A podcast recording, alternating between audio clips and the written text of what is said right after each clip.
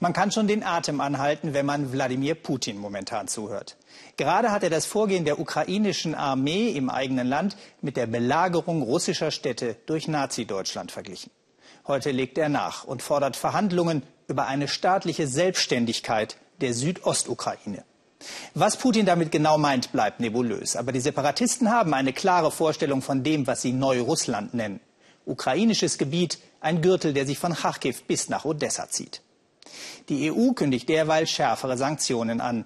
Die hat Putin bislang mit Gegensanktionen beim Handel mit Lebensmitteln beantwortet. Und ausgerechnet ein Deutscher hat ihm dazu geraten. Warum der Landwirt Stefan Dürr aus dem Odenwald das getan hat, erklärt jetzt Birgit Firnig. Sie hat den Großbauern in seinem russischen Milchbetrieb getroffen. Als Praktikant kam Stefan Dürr nach Russland. Das war vor 25 Jahren. Jetzt umfasst sein Imperium 200.000 Hektar, fast so groß wie Luxemburg. Soweit sein Auge reicht, das alles gehört ihm und noch viel mehr. Er kommt gerade aus Verhandlungen um die Milchpreise. In den nächsten Tagen werden sie für das kommende Jahr festgelegt. In den Vorjahren hatten russische Bauern einen schweren Stand, zu groß die Konkurrenz. Jetzt aufgrund des Importverbots westlicher Milch können sie sogar höhere Preise verlangen. Dürr hat Präsident Putin zu den Gegensanktionen geraten. Details über das Treffen will er nicht verraten. Ich meine, es war ja auch gewollt, dass man der einheimischen Landwirtschaft eine Chance gibt. Ich meine, wenn es jetzt nicht gekommen wäre, wir wären wieder unter Druck gekommen. Also das wäre das wär schon schwierig geworden für viele Landwirte. Ich meine, wir hätten das sicher überlebt, weil wir recht stark dastehen, aber viele andere hätten es nicht überlebt. Sein Betrieb ist einer der größten in Russland und einer der modernsten. Dürr hat es verstanden, die staatliche Förderung zu nutzen. Anders als in Deutschland, wo vor allem umweltfreundliche Maßnahmen vom Staat unterstützt werden, wurden in Russland seit 2005 vor allem Betriebe gefördert, die expandieren und modernisieren. Dürr steht sich gut mit der russischen Politik. Auch Ministerpräsident Medvedev hat seinen Hof schon besucht. Darauf und auf den deutschen Chef ist dieser Angestellte besonders stolz. Zuerst haben wir ihn als Deutschen gesehen, doch mittlerweile ist er genauso ein Russe wie wir als wäre er einer von uns, anders als russische Chefs. Er ist sehr höflich. Beim Erntedankfest hat er mit uns getanzt. Das Milchkarussell ist das Herzstück seines Unternehmens. Das Know-how hat er aus Deutschland mitgebracht. Jede Kuh hat ihre eigene Akte im Computer. Wenn sie diese Softwareprogramme aufgrund der europäischen Sanktionen nicht mehr bekämen, hätten sie ein Problem. Heute so eine Herde, so eine große, das können sie nur mit Hilfe vom Computer äh, managen. Ich meine, wenn Sie zu Hause 100 Kühe im Stall haben, dann kennen Sie die alle persönlich und kennen noch dann ihre Mütter und Großmütter. Ne?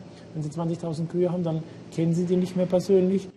Die Hoffnung von Dürr und anderen Landwirten ist jetzt, dass die Sanktionsspirale durch die russischen Gegensanktionen gestoppt werden könnte. Doch danach sieht es im Augenblick nicht aus. Wir mussten doch eine Antwort geben. Wir können uns in Russland doch durchaus selbst versorgen. Wenn ich sehe, wie das hier in diesem Betrieb läuft, bin ich sicher, dass wir aufstocken können und es keine Probleme mit der Versorgung geben wird. Das ist unsere Chance. Die Gegensanktionen eine Chance für die russische Landwirtschaft? Ist das wirklich so? Wir fahren zur örtlichen Molkerei. Bislang wurde in Russland 75 Prozent des Käses im Land produziert. Der Rest wurde importiert. Diese Molkerei war nur zur Hälfte ausgelastet wie viele. Sie profitiert jetzt vom Embargo, erklärt der Molkereichef Oleg Voronin. Wir produzieren schon seit längerer Zeit Cheddar. Für uns ergeben sich jetzt plötzlich neue Absatzmärkte. Wir erfüllen alle internationalen Qualitätsstandards und können jetzt die Importprodukte ersetzen, die mit der Zeit aus unseren Regalen verschwinden werden. Mithilfe ausländischer Partner in Deutschland, Dänemark, England und Holland hat man hier die Käseherstellung in den letzten Jahren verfeinert. Der Direktor ist froh, nun auch Supermärkte in Moskau beliefern zu können. Wir orientieren uns schon länger am europäischen Geschmack unserer Bevölkerung. Wir haben längst gelernt, Käse wie Gouda, Edamer und Tilsiter selbst zu produzieren.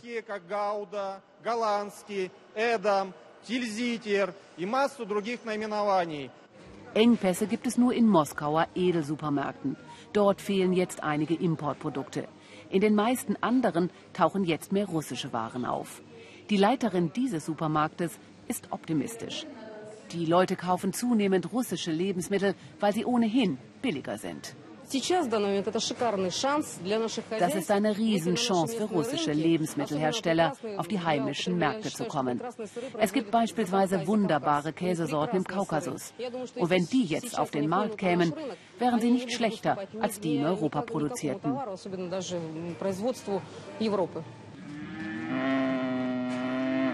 Es sei ein Ruck durch russische Betriebe gegangen, meint der Putin-Berater Dürr. Die wollen jetzt die bestehenden Versorgungslücken schließen. Der Nachholbedarf sei hoch gewesen.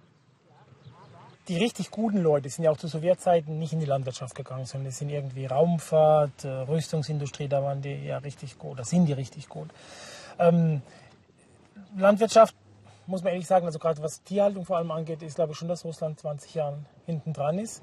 Ähm, da haben wir jetzt auch viel eben gemacht halt mit Beratern, auch viel vom Ausland. Viele unserer Leute sind dauernd irgendwo im Ausland, um sich was anzuschauen in Deutschland, aber auch vor allem viel in Nordamerika.